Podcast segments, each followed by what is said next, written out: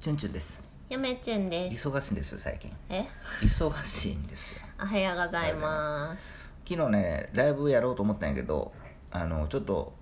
残りのね読書残りのページをちょっと読書するのに大変でして今何読んどるんでしたかあのね「産めの夏」ちょっと途中まで撮ったけどちょっとストップしとって京極夏彦さんの「うんあの産めの夏」を読んでましたうんもう全部読みましたざっと早っで、まあ、途中まで読んどったんやけどねどれさい最近うまで、んで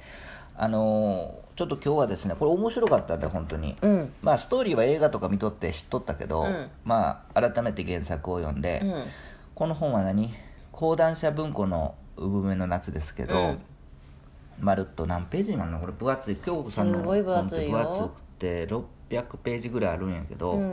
まあ、昨日ようやくちょっと読み終えましたね遅くなりましたが読み終わりました、ねで今日はラジオトークでそのこの「産めの夏」でいろいろ書いてて面白いなっていうところをあの嫁チュンにうんちょっと読んでもらって、もう抜き出しましたんで、チュンうチュんうン、んちうんょっとそれについてああだこうだとちょっとネタとネタにして話そうかなっていう感じがしますよね今日はねじゃあ読んでいきましょそうですうねちゅんちゅんが抜粋したってこまあ、とね産めの夏その産めっていうのは妖怪の名前でその妖怪産めという妖怪は何ぞやっていうのは、まあ、また機会がありましたら気が向いたらやるんですけど、うん今回やりたいのはその産めの夏の小説の中のその京極堂っていうね陰陽師のあのまああの主人公がいまして、うんこの人がなかなか面白くて、ああでもないこうでもないっていううんちくを言うんですよね、うんうんでそこで結構いいことといういいことも言ってるし面白いことすごく言ってるんですよ当然、参考文献があって、うんこの本には、うんあのそれを噛み砕いて、京極夏子先生が、うんその解釈してその京極堂の言葉にしたといううん小説やとは俺は思うんやけども、うんうんまあ、その言葉がなんせ分かりやすくて面白いとまあまあ嫁ちゃんちょっと一つ読んでみてくださいよはいいきますはい、大体この世の中にはあるべくしてあるものしかないし起こるべくして起こることしか起こらないのだはい、まずこれね最初の24ページでですね、あの出てくる文章なんですけれども、すごくいい言葉じゃないですかすごい言葉よねどこがどういいかというわかりやすといあるべくしてあるものしかないし起こるべくしてし起こることしか起こらないそこれはもう本当にごく至極当然のことを言ってるけどうでこの産む京極夏彦さんの「京極堂」シリーズっていうんですけれどもあのまあもちろんその不思議なこととか、あのその妖怪だとか、そのっていうのを題材にしてるんやけれども、この小説の面白いところはうさんくさくないんですよね、うん要するにそのなんていうんですかそれを科学でもなく何でもなく、その論理で暴いていくと、うん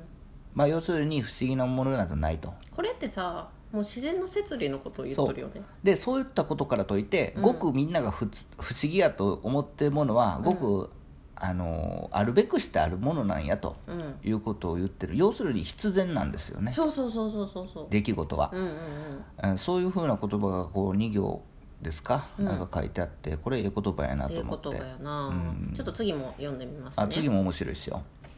科学というのは普遍的であるべきものだ同じ条件のもとで実験した結果は同じじゃなくちゃいけない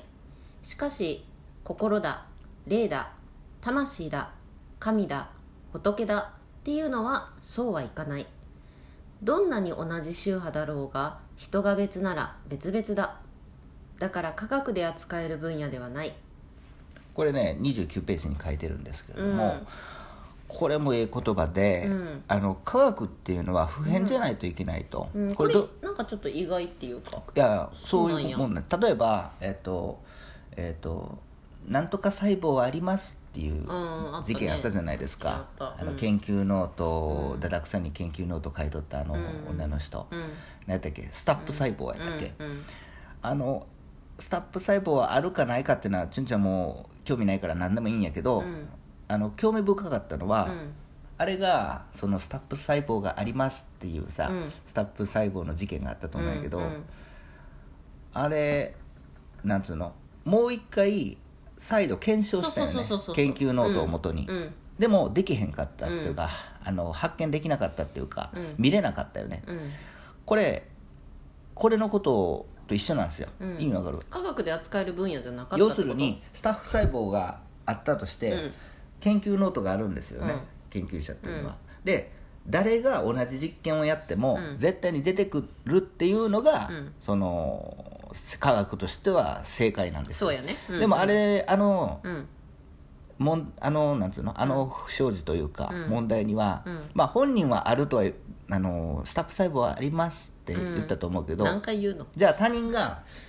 同じことをやった時に、うんそれができへんかったら、うんそれは証証明じゃないけれどもそのなんつうの実証できないんですよ実証できない実証したとは言えないんですよ仮ねにチュンチュンが行った実験でも同じ条件であれば成功しなければならないそうそうそうそう小学生でもやってうできる、誰でも同じ条件でね、うんでもそれができなかったとうんいう結果にはなるそれがほんまか嘘かは知らんけども、うんうんでもそれこの一文で現れてますよねそうやなうんすごいねまあ、あの事件があったからこれを書いたこの文章があるってわけ じゃないもちろん前の文章やけど完全に逆ねやでも科学っていうのはそういうもんなんですようねん普遍的じゃないとダメやとでもその心や心や人間の心やったり、うん霊やったり魂とか、うん神とか仏っていうのは、うんまあ、科学と比較すると科学は普遍的であるべき、うんみんな同じ条件でその実験したら同じ結果にないといけないな同じ結果にならないといけないっていうのが科学なんやけれども、そのまあ心霊まあこ心とかその霊とか魂とか神様とか仏っていう問題っていうのは実は科学とは違うと、うん要するにあの同じ宗派であってもですね人人それぞれが別人やったらなんていうんですかその結果はみんな別々に出てくるもんやっていうのをこの文章で言ってますよそういうねこ。とねそう人だがから別なら別々だまあここでは噛み噛み砕いてというかかいつまんで言ってるんですけれども、まあ、例えば心霊学、まあ、心霊とか魂っていうのを科学っていう切り口であのやろうとしてる学学問とか分野もあるんですけれども、多少、でもその科学っていう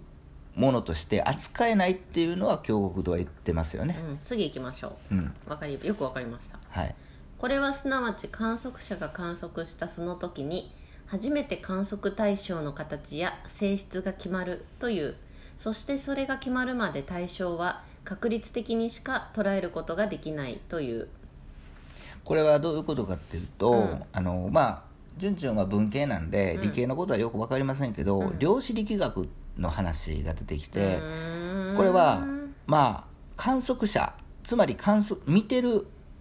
とかあの見てる人間やって思えばいいんじゃないのうん見た人間が、うんその見た時に、うん初めて、うんその見たものっていうのは、うん形とかその姿っていうのが決定づけられると映像として映るとうんでただうん観測者つまり見てる人が見てなかったら、うんそれは確率的にしかあの捉えることができない要するにうんじゃあ例とかもその時にたまたま見れたから見れたみたいなそういうことうんとねちょっと言葉が違うえーっとね見え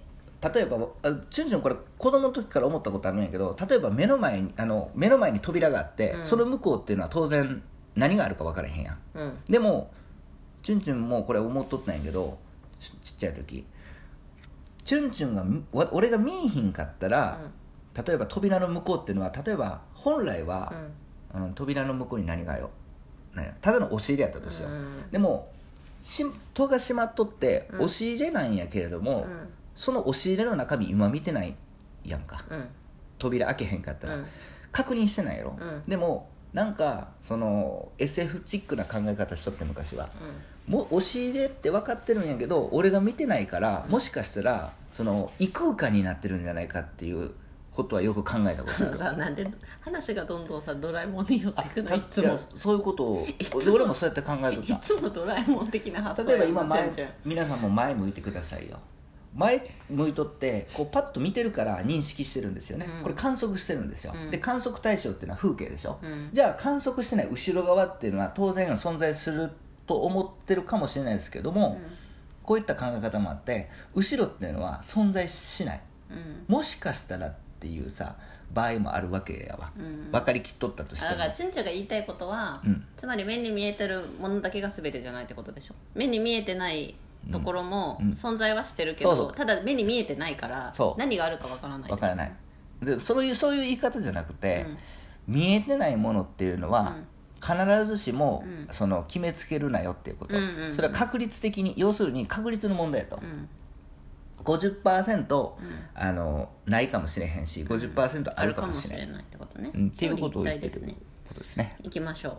君を取り囲む全ての世界が幽霊のようにまやかしである可能性はそうでない可能性と全く同じにあるんだこれちょっと似とるようあなさっきそうのやつあとね似てますね、うんまあページは違うんですけれども、92ページ、うんうんうんさっきのは63ページでこれは92ページに書いとったんですけど、だからある可能性もあるしない可能性もあるし、それはお全く同じにあるんだ、そう要するに観察あーちょ観測、うん、ししてようやく決定づけられると、今観測してない状況でああやこうやっていうのは、可能性としては五分五分やと、うんうんこういうことを言ってるわけですよね、うんでそれになんかちょっとちこれ、うん次のやつに似てはる、いじゃあ次行こう